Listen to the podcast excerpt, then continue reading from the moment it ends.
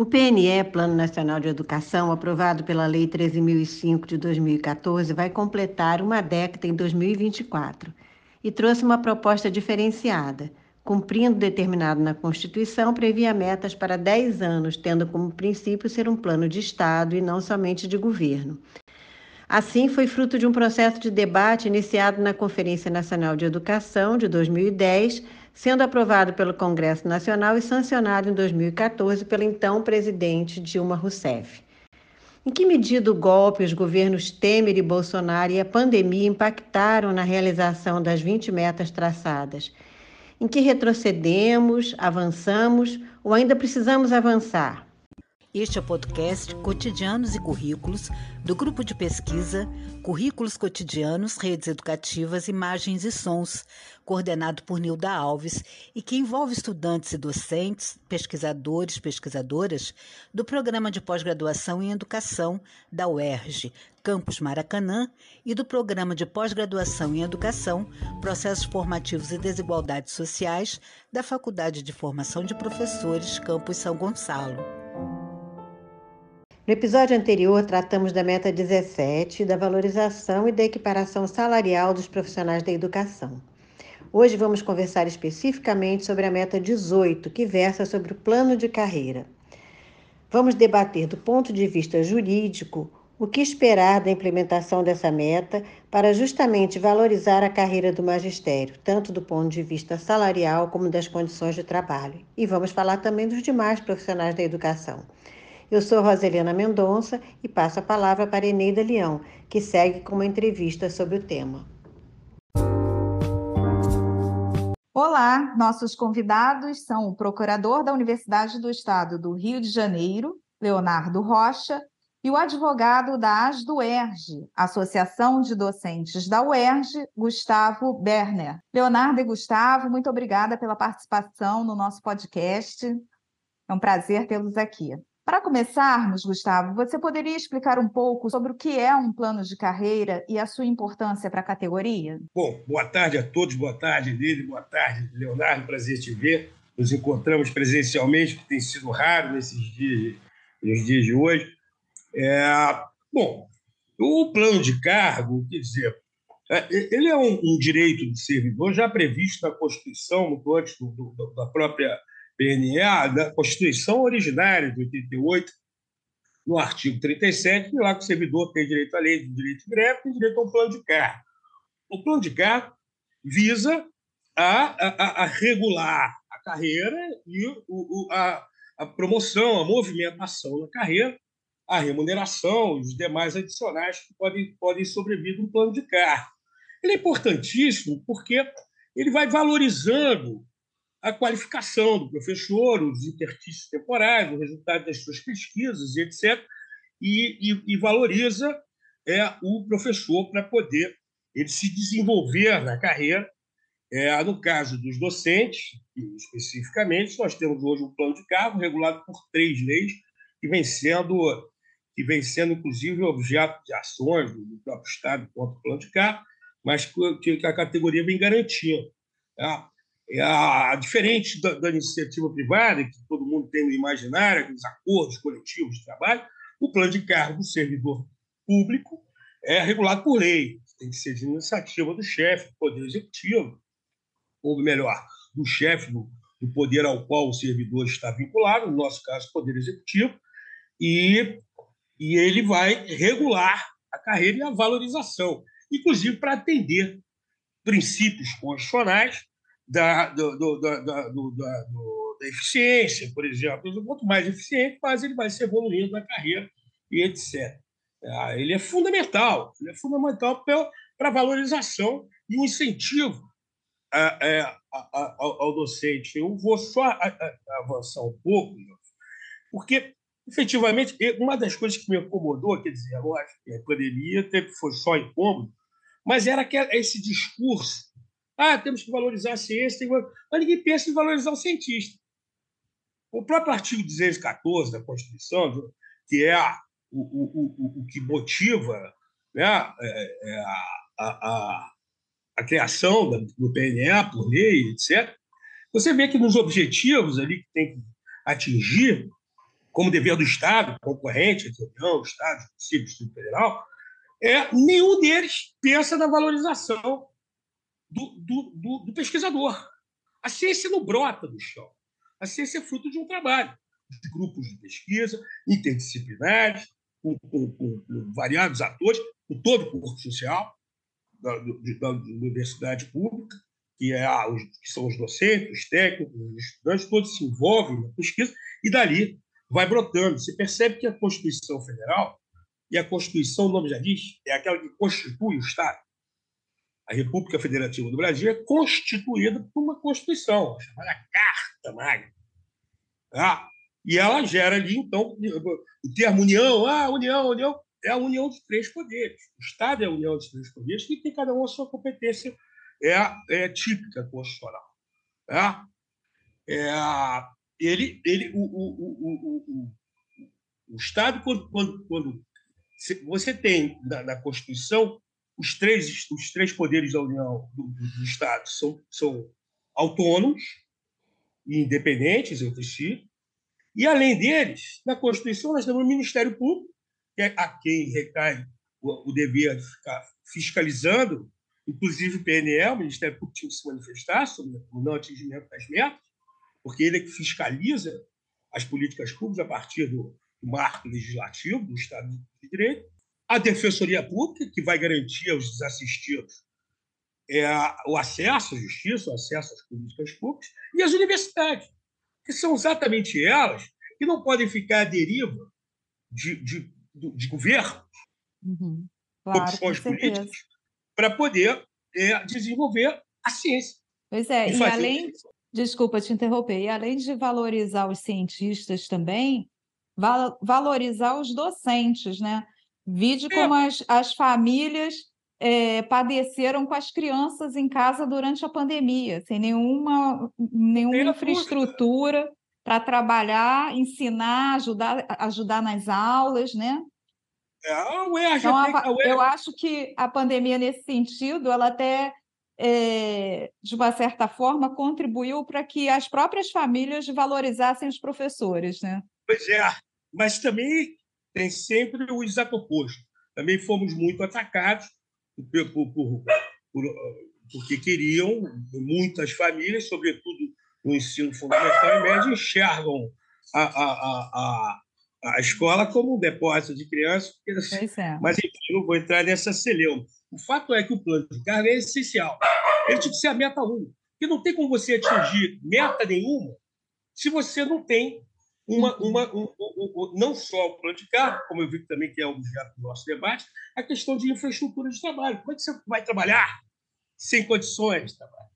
Com então, certeza. Então, é, é, é, o, todo, todo o investimento na educação é encarado como gasto. A UERJ viveu períodos recentes, Leonardo, acho que já tinha saído da Procuradoria-Geral da UERJ, que virou um adjetivo pejorativo, a UERJização da Universidade Brasileira. E a gente conseguiu efetivamente dar uma volta por cima, com, é, porque nós criamos um modelo jurídico do sindicato, que eu coordeno, que é ah, eu trabalho com o processo legislativo, porque, como o Estado tem três poderes e o processo é o meio pelo qual a gente dissolve o conflito, o Leonardo mesmo conviveu comigo como ex-adverso, eu utilizo muito o processo administrativo para dissolver conflitos sem precisar do Poder Judiciário e ir é, é, é, é parametrizando os sistemas de recursos humanos. Não adianta chegar. A lei é uma ficção. A lei é uma ficção. Vide essa. A primeira meta, a meta que tinha que apresentar resultado mais imediato, aquela de dois anos, era exatamente ter pelo menos 50% é, das, das categorias docentes é, regulada em plano de carga. Uhum. Aí foi a primeira frustrada. E a partir dali é uma cascata negativa. É. Eu trouxe aqui um estudo, depois eu posso mandar o link para o grupo, que é da, da, de junho de 2022, uma pesquisa da, da que faz uma, um observatório da, da Fiocruz, estamos 86% do plano não foi atingido meta. E não tem como você atingir uma meta de melhoria do ensino sem a valorização do docente. É sempre a força. O nosso plano mesmo a UERJ, inclusive, eu quero agradecer, fazer esse registro, é a Micoscure, numa ação direta de constitucionalidade junto com as mulheres, é que o Estado questiona o nosso plano. Nós temos uma lei de 2008, em 2012 foi regulado o regime de trabalho, em 2016 a gente reestrutura a carreira para melhor valorizar. Esse plano de 16 já foi questionado o controle concentrado de constitucionalidade. Ali nós tivemos o êxito no Supremo Tribunal Federal, no acordo lá do ministro Ricardo Lewandowski, que declarou absolutamente constitucional. Mas até hoje, a gente padece de implementar dentro dos recursos humanos da UERJ, inclusive, a progressão automática, por exemplo. Muito embora declarada constitucional pelo Supremo Tribunal Federal. E depois de 2018, a gente finalmente regula, até para acabar com essa discussão se incorpora, se incorpora adicional, etc acaba com o adicional e cria o vencimento básico professor de dedicação exclusiva. Está sendo discutido. Uhum. Ainda no controle constitucional, eu estou no meio do julgamento. Nós estamos ganhando de 4 a 2, mas vai, vai prosseguir o julgamento agora no dia 21 de agosto. É, espero que é uma ação irresponsável do Estado. Mas o Estado ele, ele, ele resiste, porque ele encara o direito, o direito como norma, conceito clássico, é o conjunto de regras privativas do Estado para regular a sociedade, para buscar uma harmonia e igualdade social. Só que ele é ficção. O, que nos difere do, do hemisfério norte, dos países desenvolvidos, ora nós fomos subdesenvolvidos, ora emergentes, é, em desenvolvimento, enfim, subcódio.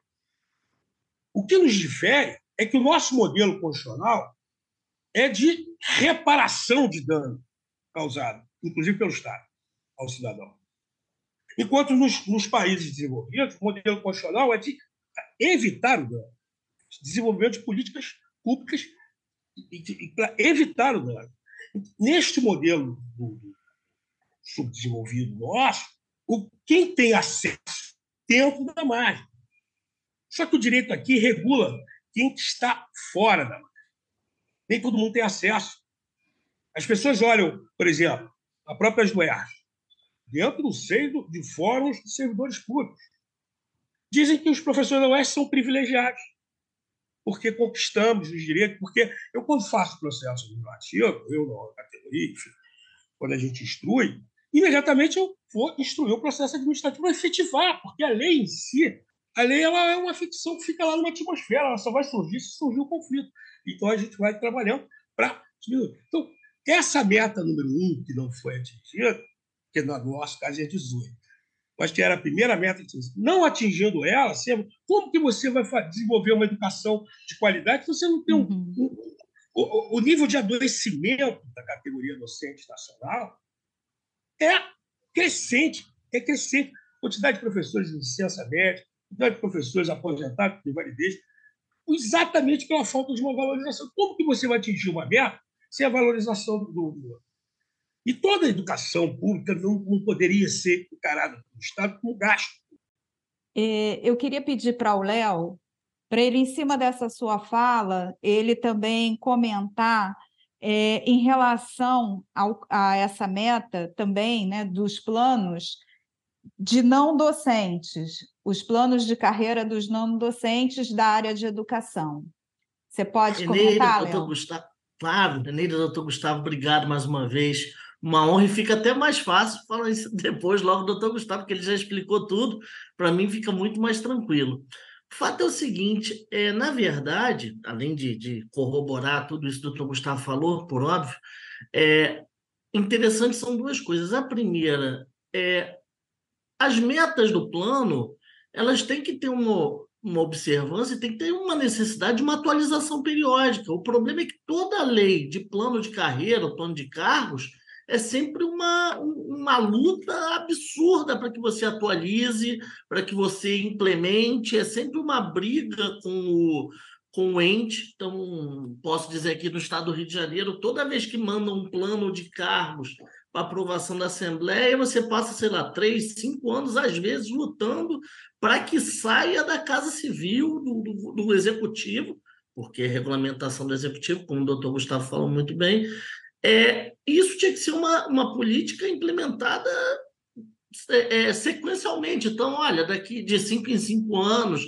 de seis em seis anos, de um limite em limite, esse limite, por óbvio, também ser cumprido, uma atualização. Porque, no caso da universidade, ou mesmo da educação, há mudança periódica. Então, eu não posso ficar é, é, com um plano de carreira, suponha, de 2010, 2009, não importa, 2023 as coisas já mudaram, o mundo já mudou, pandemia veio aí, teletrabalho, e a gente com plano de carro de 2009, 2010, sem atualização, ou que cada atualização seja sempre um esforço hercúleo de todas as partes.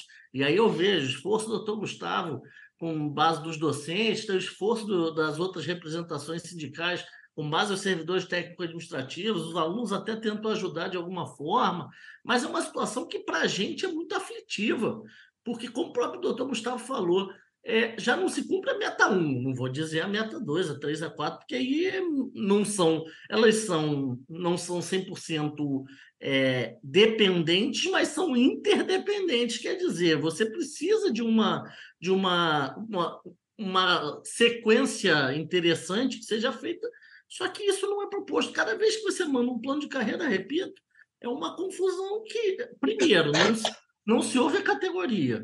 Né? Normalmente não se ouve.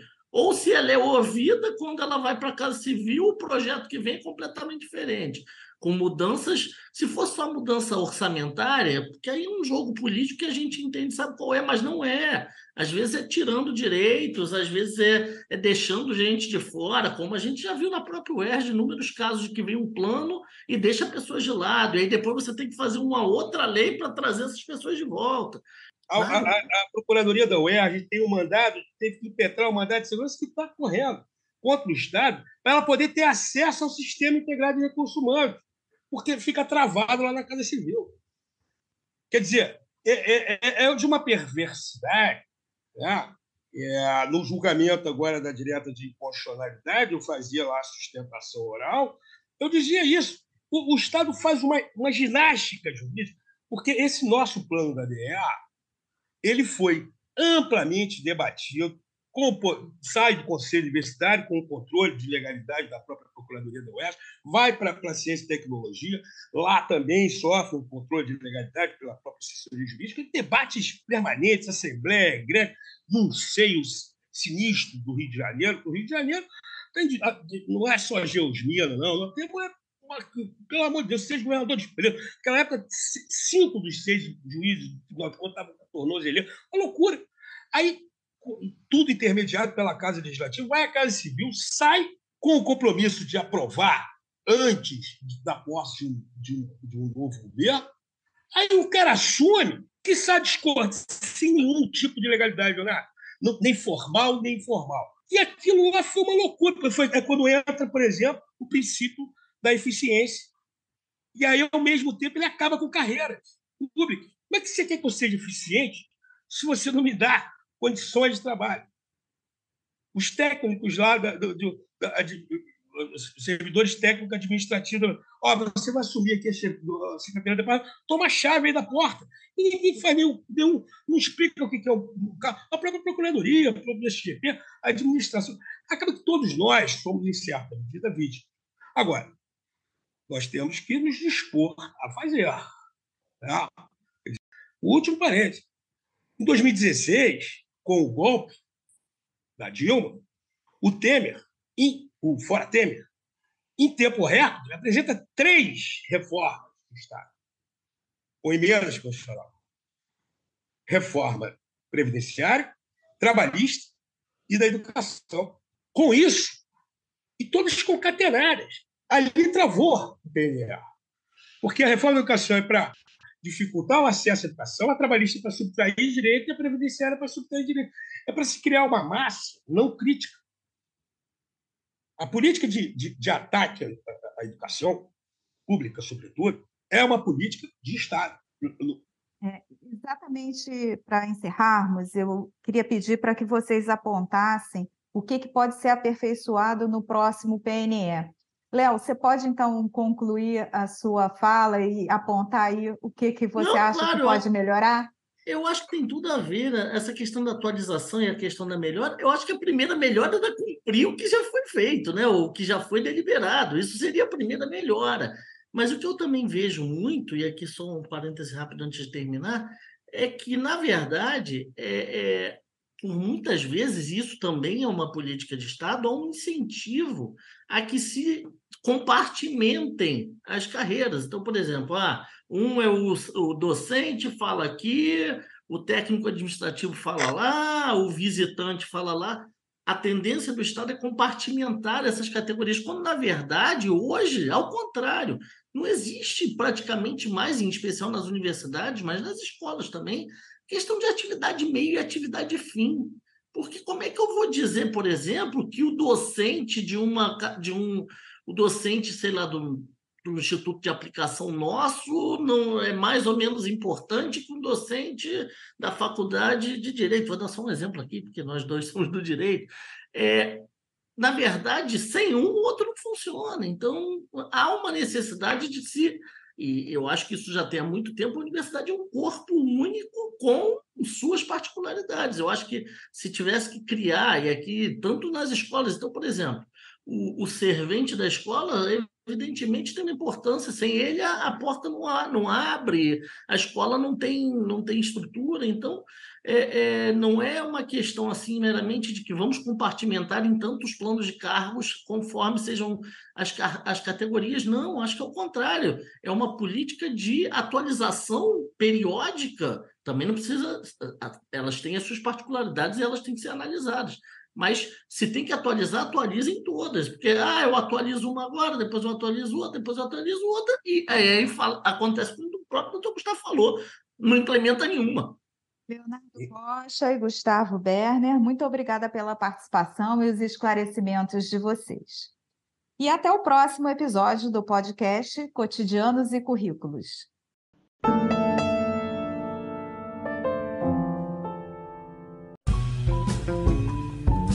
Podcast Cotidianos e Currículos tem a coordenação geral de Nilda Alves, supervisão de Fernanda Cavalcante de Melo. Na parte técnica estão Newton Almeida, Isadora Águeda e Júlia Lima. Fique agora com uma música de Fernando Moura.